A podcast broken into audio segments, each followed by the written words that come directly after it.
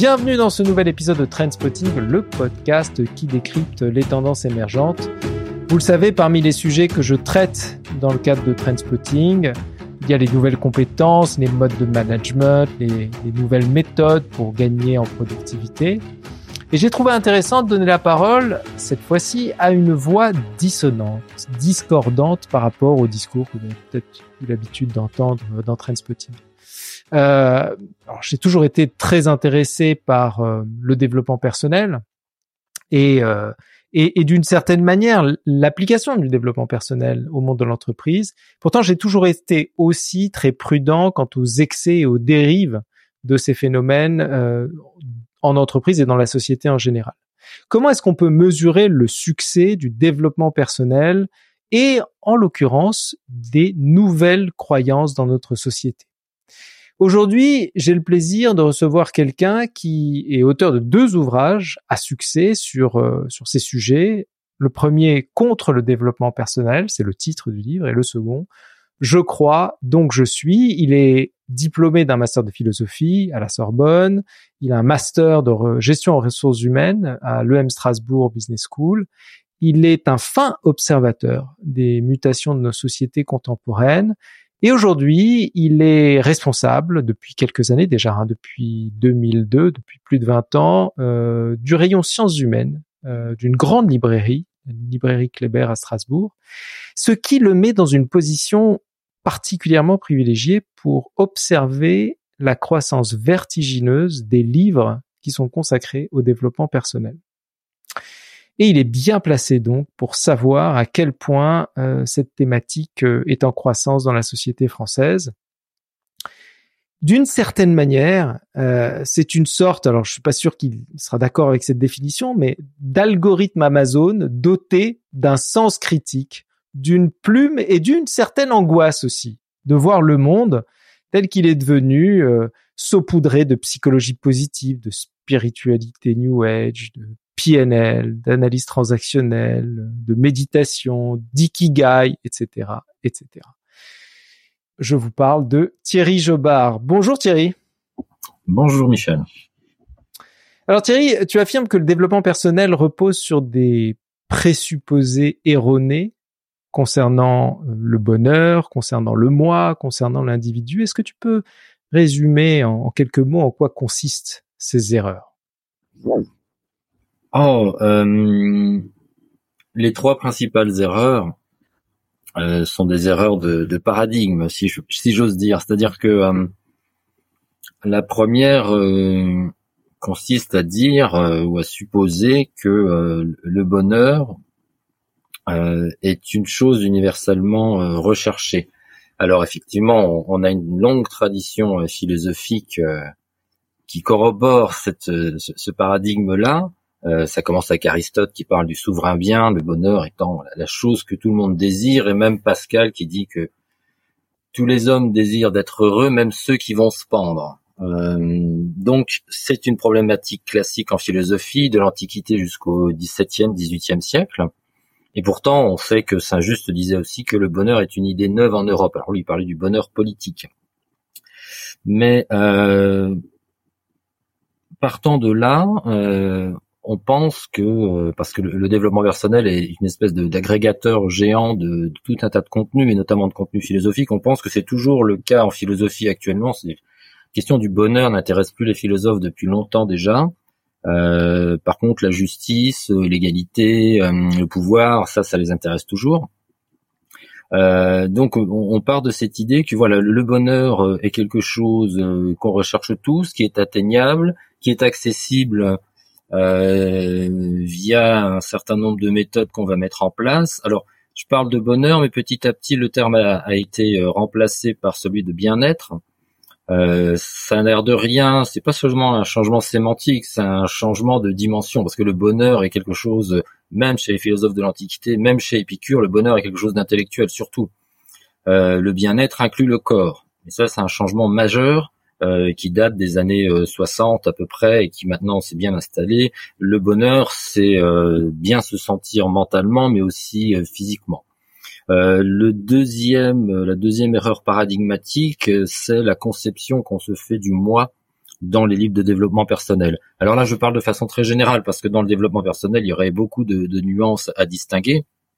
Mais on part quand même très généralement de cette idée selon laquelle le moi est une espèce de substance euh, qui euh, se tapit au fond de chacun, euh, mais qui est obscurci, empêché, entravé par ce que certains auteurs de développement personnel appellent des pensées limitantes ou des croyances limitantes. Et il faut retrouver ce moi authentique, le vrai moi, euh, débarrassé de toutes les scories qui se sont accumulées euh, par des mauvaises habitudes, des mauvaises fréquentations, une mauvaise image de soi-même.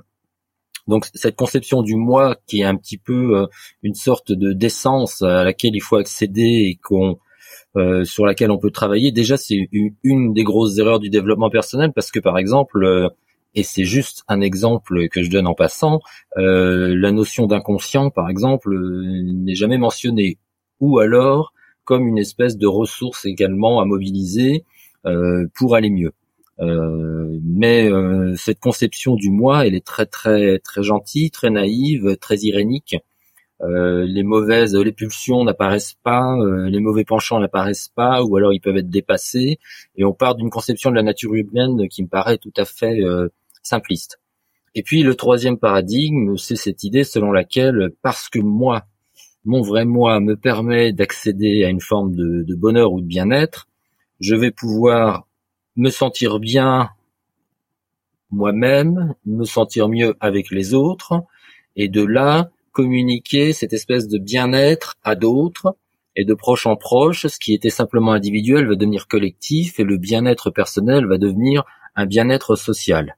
En fait, c'est juste une forme de pensée magique puisque euh, c'est pas comme ça que ça marche quoi la société. C'est-à-dire que euh, même s'il y a des, pays qui ont instauré le, la mesure du taux de bonheur national, euh, c'est dans des cas très particuliers, c'est dans des très petits pays mais euh, il y a tout un tas de forces sociales qui agissent, il y a tout un tas de déterminisme et de détermination qui sont jamais pris en compte par le développement personnel et qui euh, font que si les choses étaient aussi simples et s'il s'agissait d'être bien pour que tout le monde soit bien, ben je crois que on s'en serait rendu compte depuis un petit moment déjà. Donc si, les auteurs euh, d'ouvrages, de méthodes de développement personnel se trompent à la fois sur la définition du bonheur, sur le rapport au moi, et sur cette idée euh, que le bonheur de soi va naturellement impliquer le bonheur des autres, il n'en demeure pas moins qu'il reste extrêmement populaire, ces auteurs et ces euh, penseurs euh, du développement personnel et de solutions toutes faites pour, pour être heureux. Comment est-ce que tu expliques ce succès? Comment est-ce que tu expliques ce besoin que nos contemporains ont de trouver ces méthodes efficaces au point d'en devenir des, des best-sellers ah, Il y a beaucoup de choses. En fait, quand on commence à, s'intéresser au développement personnel, alors on surmonte une espèce de euh, nausée qui nous prend à force de lire des livres de développement personnel. En tout cas, c'était mon cas. Au début, c'était de l'amusement, et puis c'est devenu une forme d'impératif. Il fallait que je lise pour savoir de quoi il était vraiment question. Alors, au bout d'un certain nombre de lectures, on commence à avoir une espèce de, de trop plein.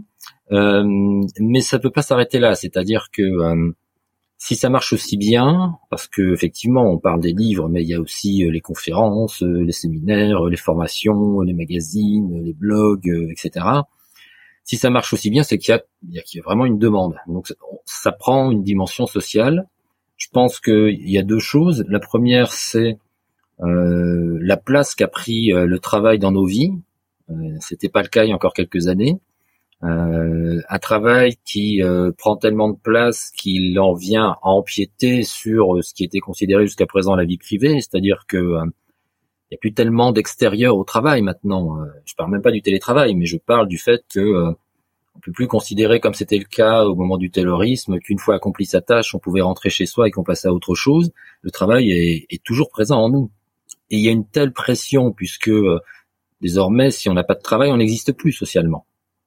Donc euh, la, pression du chômage, euh, la peur du déclassement fait que chacun euh, sent le besoin de développer toutes les compétences possibles, les compétences professionnelles bien sûr, mais aussi et surtout les compétences individuelles, puisque maintenant les soft skills le savoir-être, toutes ces choses qui ont été introduites dans l'entreprise font que on ne juge plus simplement sur les compétences professionnelles, mais sur notre façon de travailler, même sur notre façon d'être, notre façon de communiquer, notre façon de nous comporter avec les autres. Alors ça, c'est une première chose. Du coup, on va chercher des ressources un peu partout et le développement personnel en propose. Et la deuxième chose qui est une cause plus ancienne et plus profonde, c'est euh, ce qu'on appelle la désaffiliation de l'individu, c'est-à-dire que jusqu'aux années, mettons 50-60 pour la France, euh, on vivait sous un régime qui était celui des grandes institutions, qui était celle de la famille, de l'État, de l'Église, euh, de l'armée, qui encadrait complètement l'individu. C'était pas une soumission, mais c'était euh, un guide dans l'existence. Euh, L'Église, par exemple, euh, nous accompagnait du baptême à la naissance jusqu'à l'extrême option à la mort, avec des grandes étapes. Puis il y avait des communautés qui se créaient comme ça. Avec l'individualisme qui s'est développé, alors c'est une forme récente d'individualisme, parce qu'individualisme remonte beaucoup plus loin encore, euh, l'individu ne sait plus vers qui se tourner. C'est-à-dire que les guides qui étaient là, les dogmes qui étaient là, pour le meilleur et pour le pire, l'encadrement familial, euh, ne jouent plus leur rôle et petit à petit tout ça s'est délité. Alors c'est un système qui avait ses, inconvénients et ses avantages, comme tout système, mais il avait au moins l'avantage de fournir des récits, de fournir des marques, euh, des repères, et puis d'accompagner l'individu. Euh, et c'est plus du tout le cas maintenant. À un moment donné, tu cites c'est un livre. Les deux livres sont très érudits. Hein, beaucoup de beaucoup de références philosophiques. On imagine pourquoi. Mais tu cites Hegel à un moment donné. Je sais plus dans quel dans lequel des deux livres où tu, tu le cites en disant, euh, en rappelant cette phrase d'Hegel, où le bonheur n'existe pas, où c'est un bon café pris en plein air. Et tu dis, tu écris, j'y souscris. Pour moi, le bonheur, c'est la bonne heure. Elle vient ou, ou ne vient pas, et nos efforts n'y changeront rien. Et je me suis dit qu'en te lisant, j'ai eu le sentiment qu'il faut accepter peut-être que le bonheur soit le fruit du hasard. Est-ce que c'est ça la méthode Jobard pour être heureux, c'est le hasard? Oh, je vais certainement pas m'avancer à donner une méthode puisque je, critique ceux qui, prétendent en fournir une. Euh, non, en fait, c'est, euh, je pense que euh, c'est une erreur, comment dire, de psychologie humaine de penser que euh, rechercher à toute fin le bonheur va nous permettre de le trouver. Euh, mais, c'est normal, ça va avec l'époque, c'est-à-dire que euh, le développement personnel, comme le management, récuse le hasard. C'est-à-dire que l'incertitude, le fortuit, la contingence ne sont plus acceptés. Alors on va voir dans le management, dans l'entreprise, dans le travail, tout un tas d'indicateurs qui vont réduire la part d'inconnu, quitte à ce que ces indicateurs se décollent complètement du réel et nous induisent dans une autre forme d'illusion. Mais, euh, mais je pense que c'est ça. On, veut, il y a, avec l'individualisme, il y a aussi dans le développement personnel un volontarisme qui est euh, qui obéit au principe euh, si tu veux, tu peux. Grosso modo, c'est ça. et si tu peux pas, on va t'aider. Et de toute façon, quelle que soit la situation, tu trouveras toujours en toi les ressources pour faire face et pour t'en sortir et pour t'améliorer et pour t'optimiser. Euh, c'est pour ça qu'on veut, on veut acquérir le bonheur. On n'acceptera pas. Euh, c'est pas audible aujourd'hui de dire bah le bonheur ça vient ou ça vient pas, c'est comme ça. Et tout ce que tu peux faire euh, ne changera pas grand chose. Il y a une part de chance, il y a une part de hasard, il y a une part de j'ai rien fait pour, mais ça arrivait quand même. Et il y a aussi une part de quoi que je fasse pour euh, pour acquérir le bonheur, je n'y parviens pas. Bah oui, bah c'est comme ça. C'est la vie. Euh, la fatalité, le destin euh, ou la volonté divine sont des choses qui ont orienté la vie de nos ancêtres pendant des, des siècles et des millénaires. ça marche plus. On l'accepte plus parce qu'on a acquis un tel pouvoir scientifique, technologique, qu'on considère que rien, même pas la mort, euh, ne peut s'imposer à nous. Il y a une négation de la mort aussi dans nos sociétés, c'est assez évident. Par le transhumanisme, c'est pareil, on veut toujours dépasser même nos limites corporelles, même le corps devient un objet sur lequel on travaille euh, et qu'on essaye d'améliorer euh, parce qu'on réfute toute idée de limite. Et ça, ça se retrouve aussi en économie. Alors si on essaie de faire le parallèle entre le développement personnel et les méthodes de management, parce que tu en parles beaucoup aussi dans ton livre, euh, à un moment donné, tu, tu critiques euh, l'idée même de l'autonomie qui est accordé aux salariés dans les entreprises modernes. D'ailleurs, tu y vas euh, au napalm, hein, j'ai envie de dire. Tout y passe, hein, de, Tony Robbins aux, quatre accords euh, Toltec, euh, l'ikigai, euh, j'en ai même découvert hein, le Ige ou le Ije danois, le, le, système hawaïen. C'est le Ige Le. Le Hug. Ouais. Bon, il y a, y a, même un système hawaïen que je sais pas prononcer. ouais, le Ho'oponopono le Ho'oponopono, voilà. Bon, bah, en tout cas, euh, tu, tu, tu es prolixe hein, avec les méthodes, euh, mais j'ai trouvé qu'il y avait comme un goût de c'était mieux avant, une sorte de nostalgie parce que tu parles euh, de l'époque, notamment de la hiérarchie, où finalement un salarié devait, sans être autonome, répondre aux ordres de ses supérieurs et, et, et rentrant le soir, ne pas porter le poids de cette responsabilité euh, de réaliser non pas la tâche qu'on lui avait euh, donnée à réaliser, mais mais le but. Et en même temps, euh, beaucoup d'acteurs aujourd'hui dans les entreprises disent chercher du sens à leur action dans l'entreprise. Et donc, ma question est très simple. quelle alternative viable et saine tu vois au mode de management contemporain Alors, je précise que c'était pas mieux avant. Ça, c'est clair et net. Mais il y a eu une période d'équilibre, euh, mettons euh, les années 60-70, où on était encore à un système un peu, euh, bah, le système de répartition, par exemple, par exemple, euh, qui fonctionnait plutôt pas mal. je ferme la parenthèse. Et, la question du sens, c'est ben oui, c'est la grande question, c'est ça, le sens. Mais le problème, c'est qu'on pose la question du sens euh, comme si c'était quelque chose qu'on allait euh, trouver euh, aux objets perdus. on a perdu le sens, on cherche, on regarde sous les cailloux, il est peut-être par là, bah non, il est pas. Comment on fait? Bah oui, mais il y a beaucoup de gens qui ont déjà réfléchi à ça. Il y a le livre de, de Graeber qui s'appelle Bullshit Job, où il explique très bien que voilà, mesdames, messieurs, vous faites des bullshit jobs, c'est-à-dire que vous remplissez des données euh, dans des tableaux, vous appliquez des process euh, qui sont un petit peu déconnectés de la réalité, vous construisez une image du monde qui n'existe que dans vos têtes. Euh, c'est une forme de d'illusion entretenue. Alors, je dis pas que c'est partout pareil, mais je crois que c'est une grosse tendance. On se moque beaucoup facilement de la langue de bois soviétique, des chiffres de production faramineux en acier ou en récolte de blé dans les années 60-70, mais on n'en est pas si loin que ça. Parce que euh, si on reprend par exemple cette idée d'autonomie, qui est sans doute très belle en soi, mais ça c'est le problème du développement personnel, c'est-à-dire que euh, on vous explique qu'on est bienveillant. On va vous aider. Il faut être bienveillant. Alors effectivement, il n'y a rien à dire là-dessus. Oui, oui, c'est très sympa. C'est une très belle idée, c'est très noble. Bravo. Mais l'autonomie, c'est euh, étymologiquement la capacité à se donner soi-même ses propres règles et ses propres lois. Et en entreprise, si on vous dit que vous êtes autonome, on voit très bien que c'est pas du tout ça la question. On va vous allouer euh, une mission, on va vous confier un projet, mais euh, l'autonomie, elle est toute relative. C'est ça, moi, qui me gêne. C'est l'hypocrisie qui est derrière. C'est le détournement de sens des mots. C'est la langue de coton qui est employée. C'est l'euphémisation permanente. Plan de sauvegarde de l'emploi, par exemple. Plan de sauvegarde de l'emploi, qui consiste à virer des gens, par exemple. Alors, vous allez me dire, oui, mais on garde des emplois. Je, t'interromps juste pour euh, essayer d'entrer un tout petit peu plus dans la nuance. Euh, c'est vrai que il existe hein, bien sûr des entreprises, euh, des acteurs dans le monde économique qui utilisent les mots euh, pour euh, faire exactement l'inverse de ce qu'ils prétendent. Et ce terme autonomie est parfois totalement galvaudé pour justifier des choses qui ne sont pas justifiables.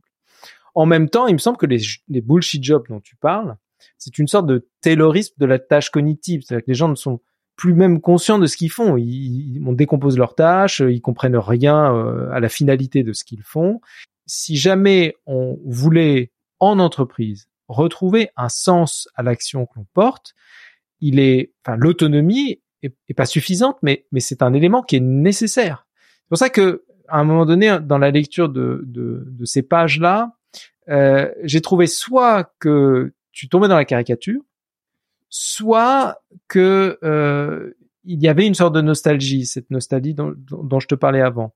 Mais là, en écoutant ce que tu me dis, j'ai le sentiment que tu as peut-être forcé le trait euh, sciemment, euh, mais que il y a quand même un peu plus de nuances euh, qu'on ne pourrait le croire en te lisant.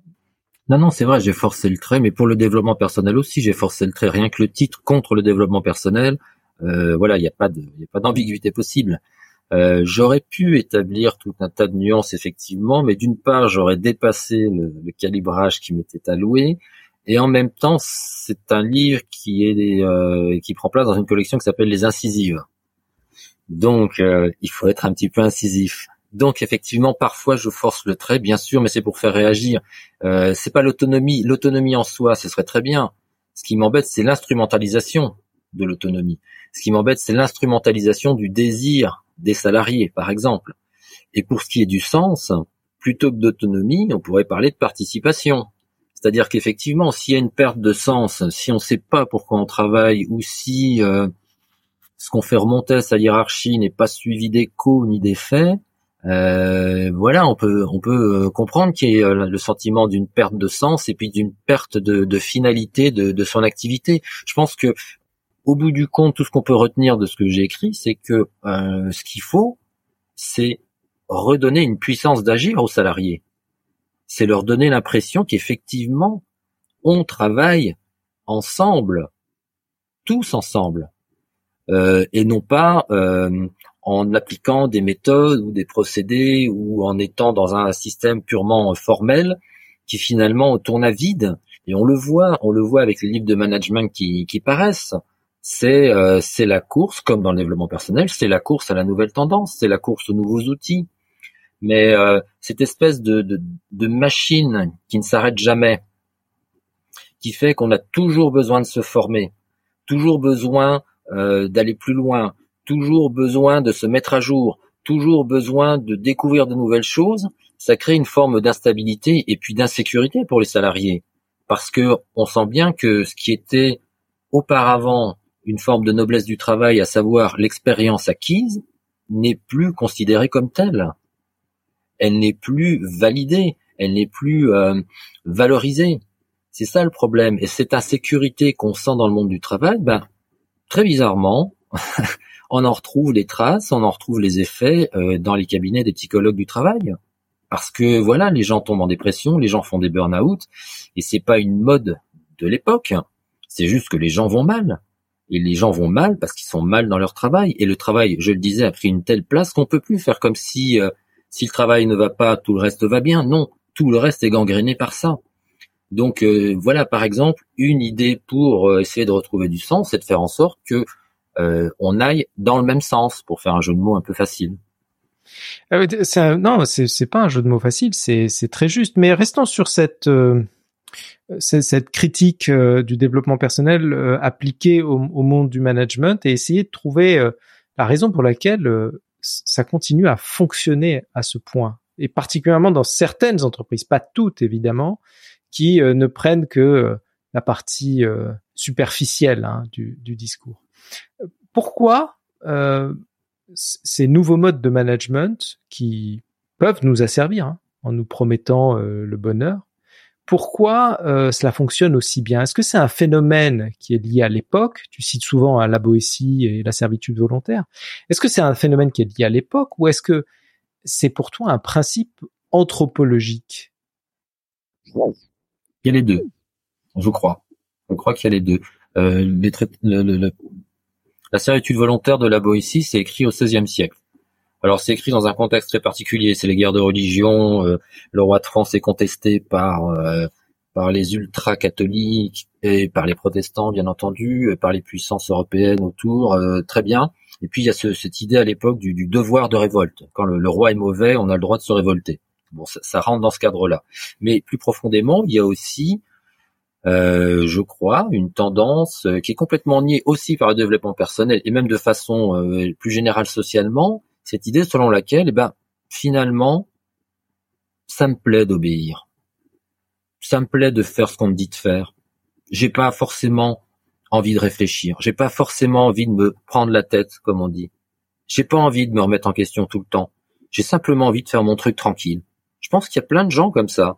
Et je pense que c'est pas du tout condamnable. Je pense qu'on a tout à fait le droit d'être comme ça. Mais comme on est dans un discours du euh, leader qui a une vision, euh, qui veut sans cesse s'améliorer, qui veut sans cesse découvrir du nouveau, qui veut sans cesse améliorer les choses, ben forcément ça va à contre-courant.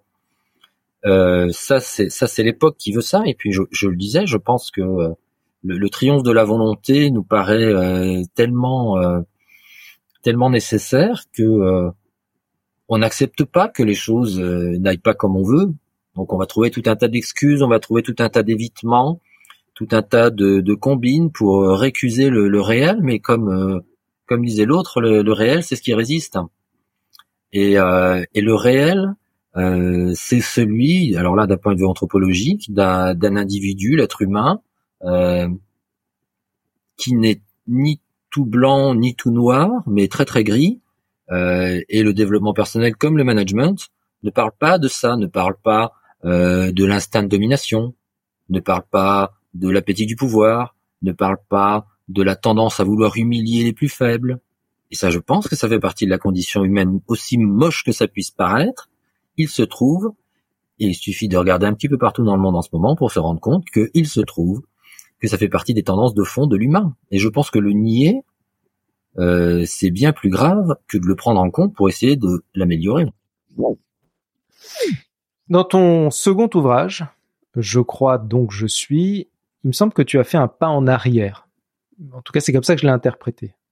Parce que dans ce nouveau livre, euh, tu fais la critique de l'émergence des nouveaux modes de croyance et il m'a semblé en le lisant après avoir lu euh, ta critique du développement personnel que le développement personnel, le DP comme tu l'appelles dans, ton livre, est peut-être une des croyances de l'époque. Pour moi, ce second livre est un méta-livre euh, par rapport au premier.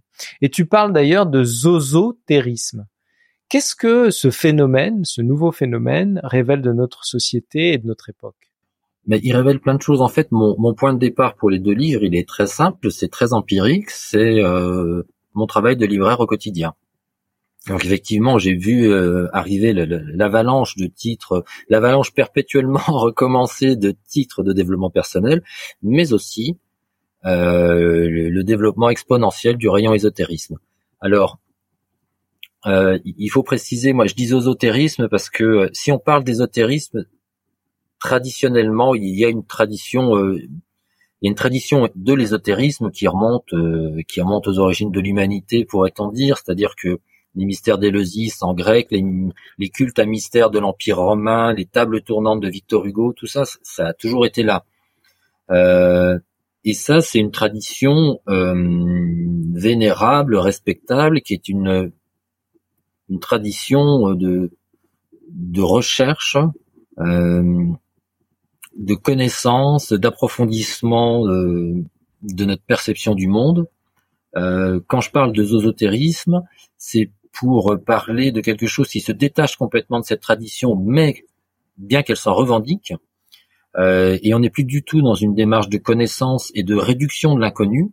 C'est-à-dire que, par exemple, euh, ésotérisme, c'est un, un terme qui apparaît au XIXe siècle, comme occultisme à peu près au même moment.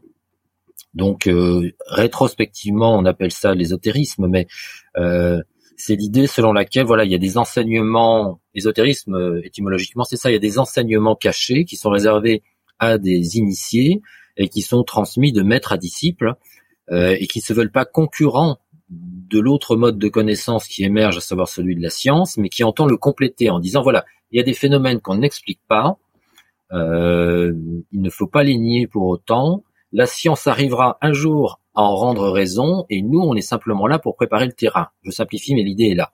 Le zozotérisme contemporain euh, n'est plus du tout dans une démarche de connaissance, sauf dans une connaissance de soi, euh, et surtout, de plus en plus, il se met dans une posture concurrentielle par rapport à la science, et par rapport à la médecine. C'est pour ça que l'épisode du Covid a été très riche d'enseignements là-dessus, puisque euh, pour beaucoup, euh, à la suite du flottement qu'il y a eu euh, au niveau des instances médicales, le port du masque, pas le port du masque, etc., le confinement, tout ça, ça a contribué à alimenter le, le petit moulin de ceux qui disent, mais vous voyez, la science et la médecine, finalement, euh, n'ont pas la toute-puissance qu'ils prétendent avoir, euh, voire nous informent selon un discours qui est faux, et euh, nous, nous, nous savons que, par exemple, il y a une vie après la mort, qu'il existe des entités immatérielles avec lesquelles on peut entrer en communication, que euh, la nature euh, est une euh, est un système auquel nous sommes reliés, avec lequel nous pouvons entrer en communication via des flux d'énergie. Voilà, ces idées-là qui combattent ce qu'on appelle le, grand partage qui a eu lieu dans, l'Occident, à savoir le partage entre la nature et la culture. Philippe Descola, l'anthropologue, en, parle très bien. Il a très bien expliqué tout ça. le zozotérisme, euh, entend revenir à une conception du monde euh, magique qui se fond sur l'analogie. Par exemple, la sorcellerie est devenue quelque chose de, très très tendance. Alors, il y a l'aspect euh, néo-féministe qui, qui réinvestit la, figure de la sorcière, comme c'était déjà le cas aux États-Unis dans les années 70. Donc ça, ok, très bien. Mais euh, si vous voulez, on, on peut pas un certain nombre de, de, de gens se prétendent sorcières, euh, voire sorcières bienveillantes sur TikTok par exemple. Euh, mais si on était vraiment des sorciers ou des sorcières, on considérerait que si un agriculteur perd une vache, c'est parce qu'on lui achetait un sort. Or, personne ne va dire ça aujourd'hui. On sait très bien que des microbes existent, des bactéries, des virus, et que effectivement c'est une maladie qui va se transmettre ou qui risque de se transmettre à l'ensemble du troupeau.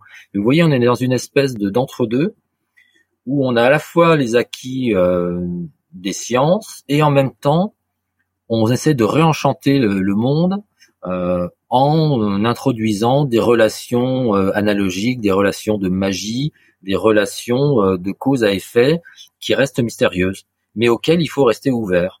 Seulement, le problème, c'est que euh, dans ces cas-là, euh, on n'est pas sur un corpus euh, de connaissances qu'on peut développer, expliquer, argumenter, et vis-à-vis duquel on peut échanger. On est dans un pur ressenti. Et ce ressenti-là, soit vous l'avez, c'est très bien, on peut discuter, soit vous ne l'avez pas, et dans ce cas-là, on n'a rien à se dire. C'est ça le, risque que je, vois moi dans l'ésotérisme contemporain ou le zozotérisme. c'est une espèce de d'enfermement dans un contre-discours qui peut balancer à la fois du côté politique dans une forme de fascisme et aussi du côté du complotisme, par exemple. Il y a des passerelles qui sont quand même assez nettes.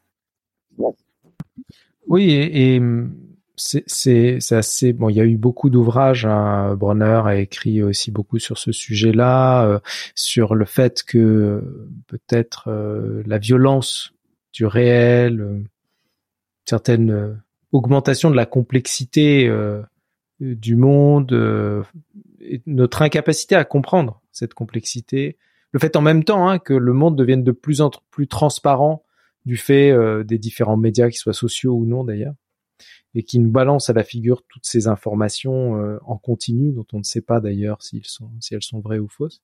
Est-ce que tu penses que ces phénomènes provoquent un contre-coup, une sorte de d'envie de se réfugier dans l'imaginaire?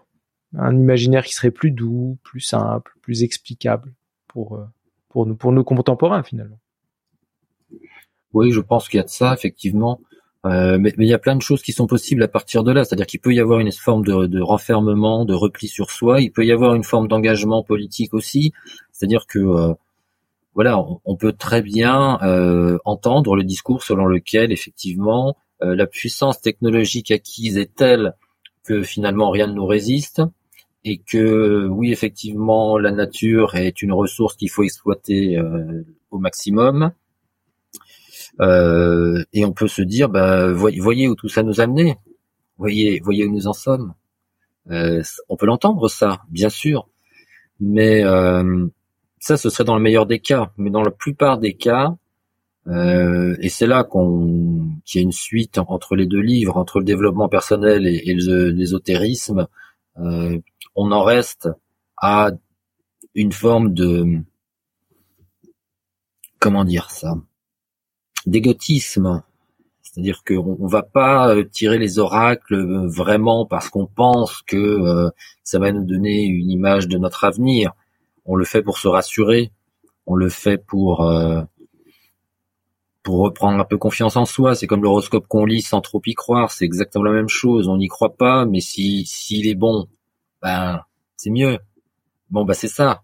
Mais on va se construire un petit système de croyances comme ça euh, croyance, euh, oui, à l'après-vie, croyance euh, au guide, euh, croyance en l'influence des planètes, peu importe. On, va se construire ce petit monde parce que ça participe d'une constitution de l'identité aujourd'hui. Euh, le système de croyance traditionnel, donc catholique en France, euh, s'écroule depuis déjà plusieurs décennies. Euh, mais il y a ce besoin de croire en quelque chose. C'est pour ça qu'en fait le, deuxième livre, et je le dis dès le départ, n'est pas n'est peut-être pas aussi incisif que le premier, parce qu'il y a un respect à avoir pour toutes les quêtes de, de sens, quelles qu'elles soient, de toutes les quêtes spirituelles. Je pense que effectivement ça c'est une donnée anthropologique euh, quasi intangible chez l'être humain, la transcendance, quelque chose qui soit plus que nous. Euh, c'est très noble en soi. Ce qui moi me gêne, et c'est pour ça que le livre a été écrit, c'est tous ceux qui profitent de cette quête de sens et qui l'instrumentalisent et qui l'exploitent pour vendre du papier ou pour assurer un pouvoir aussi, puisque euh, on a eu certains cas récemment, il y en aura d'autres, je suppose, de gens qui tirent profit de cette quête des gens, enfin des de, ces chercheurs d'absolu en quelque sorte pour euh, pour les manipuler et, et pour les pour les dominer voilà, c'est ça aussi le problème, le, problème des sectes dont on parle beaucoup moins en France depuis quelques années, mais qui est toujours là, c'est un aspect des choses. Au, long de la lecture des deux livres, j'ai trouvé, je t'ai trouvé drôle, euh, à la fois grinçant. Euh, il y a plusieurs passages qui sont vraiment euh, gourmandises, mais en même temps, encore une fois, hein, ce goût de la nostalgie était là, presque une mélancolie à, la lecture des livres que j'ai pu ressentir. Est-ce que tu peux nous dire pourquoi tu as écrit ces livres? Ah ben c'est simple, c'est euh, le premier en tout cas je l'ai écrit parce que euh, ben, je suis libraire donc euh, j'ai des clients avec qui je discute le plus possible et j'ai rencontré beaucoup de gens euh, qui euh, cherchaient des livres de développement personnel, par exemple, qui me demandaient des conseils dessus, ou qui avaient lu beaucoup de livres de développement personnel et qui étaient complètement perdus, qui se disaient, bah voilà, on m'explique comment je dois faire. Alors il y a les habitudes, il y a les, il y a les protocoles, il y a les, euh, je sais plus quel terme employer, euh, les étapes à suivre. Euh, j'ai tout fait comme on m'a dit, mais j'y arrive pas j'y arrive pas et je me sens vraiment nul de pas y arriver. Ça, j'en ai vu beaucoup des gens comme ça. Et ces gens-là, euh, qui allaient pas très bien au départ, allaient encore moins bien à l'arrivée. Et c'est ça, moi, qui m'a qui m'a mis en colère, en fait. C'est cette espèce d'exploitation de, de, qui est sans doute pas volontaire, mais il faut il faut penser aux conséquences de ces actes et quand on publie un, deux, dix, vingt livres de développement personnel, on peut pas ne pas penser à ce que ça peut donner. Euh, je précise, et la parenthèse est d'importance, euh, la lecture de livres de développement personnel peut aider à certains moments certaines personnes. Ça, je n'en disconviens pas. Mais quand on voit le système et l'ampleur qu'il a pris depuis 10-15 ans, euh, il y a des effets fâcheux certes, mais il y a des effets. Et moi, je, je les vois. Euh, et, je, et je disais, donc les gens avec qui j'ai parlé, je les sentais malheureux et ça m'a fait mal au ventre de voir ça. Donc c'est là que je me suis vraiment penché sur le sujet, puisque auparavant, pour moi, les livres de développement personnel, c'était de la blague. C'était euh, c'était de la blague rien que dans les titres. Euh, certains étant d'un ridicule achevé, euh, d'autres étant plus sérieux. Euh, si on prend les livres de Christophe André, par exemple, c'est tout à fait sérieux. Les livres de Cyrulnik aussi. Mais c'est au bout d'un moment, si vous voulez, euh, on passe de la quantité est telle qu'on bascule dans, la qualité, quoi. C'est-à-dire que euh, il y a un changement qui s'opère à partir du moment où on atteint un point de bascule qui fait que euh, bah, ça devient tout simplement une idéologie. C'est l'idéologie dans laquelle on vit aujourd'hui, l'idéologie selon laquelle euh, quand on veut, on peut. Vous voyez, traverser la rue, ça suffit. Vous voyez, par exemple, ça c'est un exemple, mais c'est ça vient de haut. Vous voyez mais c'est ça pour moi qui est, une espèce de mascarade, qui est une espèce de, de faux semblant général et qui euh, étale un voile pudique sur euh, tous nos échecs, euh, toutes nos faiblesses, euh, qui, sont constitutives de l'être humain. Mais vous voyez tout ça, on ne veut pas en entendre parler. C'est-à-dire que, ben voilà, tu y arrives pas, tu n'y es pas arrivé, c'est ta faute, c'est ta faute. Donc en plus, il y a une culpabilisation. Mais ça, ça, je trouve ça particulièrement pervers. Quoi. Alors, euh, face à, ces lecteurs qui viennent te voir et de plus en plus nombreux euh, et qui sont un peu perdus en lisant tous ces livres sans vraiment arriver à appliquer les méthodes, euh, tu as raison de, rappeler quand même qu'il y a des gens à la fois sérieux et aussi des livres qui peuvent être utiles à certains moments de la vie. Mais tout de même, qu'est-ce que tu leur dis à ces gens-là? Qu'est-ce que tu leur conseilles? Quelle lecture? Quelle approche, peut-être quelle acceptation euh, tu, les amènes à, faire? Qu'est-ce que tu leur conseilles à ces gens? Ben, Il m'arrive de leur dire que la réponse n'est pas dans les livres, qui est très mauvais pour un libraire, forcément, mais euh, je, je, je sais pas, je on discute comme ça, c'est fou comme les gens peuvent se confier. Moi, moi j'ai vu des gens se mettre à pleurer devant moi alors que je les connaissais pas cinq minutes avant. Ça, c'est terrible. C'est terrible de voir des gens sur le fil comme ça. Et il y en a beaucoup plus qu'on croit parce que, encore une fois, socialement, il faut être résilient, actif, réactif, optimiste, volontaire. Voilà, ça, ça c'est les normes sociales aujourd'hui qui nous viennent, euh, qui nous viennent, euh, qui nous viennent aussi du management, qui nous viennent du développement personnel. Enfin, c'est un système tout ça. Euh, je, je sais pas, j'ai pas, moi j'ai pas de solution. J'ai justement la solution, c'est de pas donner de solution, c'est de dire ben voilà, chacun, chacun suit son chemin. C'est pas ce qui, euh, l'expérience est un flambeau qui n'éclaire que celui qui le porte. Donc euh, c'est à chacun de faire son expérience. Ben, si on revient à Aristote, il disait ben voilà, qu'est-ce qu'une vie réussie? Ben je sais pas, il faut attendre la fin. C'est le moment de mourir qu'on sait si on a eu une vie vertueuse et si on a eu une vie réussie. On peut pas dire ça aujourd'hui. Et pourtant, c'est ce que j'ai envie de dire. Attendez la fin, vous verrez.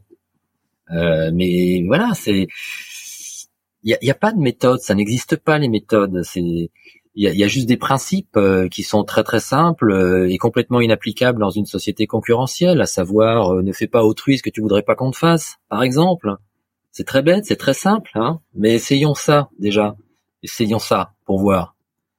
Ça serait déjà bien. Mais encore une fois, le développement personnel fait comme si euh, on était dans, dans, une, dans une démarche de transparence, comme si on pouvait euh, exprimer ce qu'on est vraiment, arriver à se connaître vraiment, ce qui me paraît moi déjà très illusoire. C'est très difficile de se connaître vraiment, et surtout pas à 25 ans.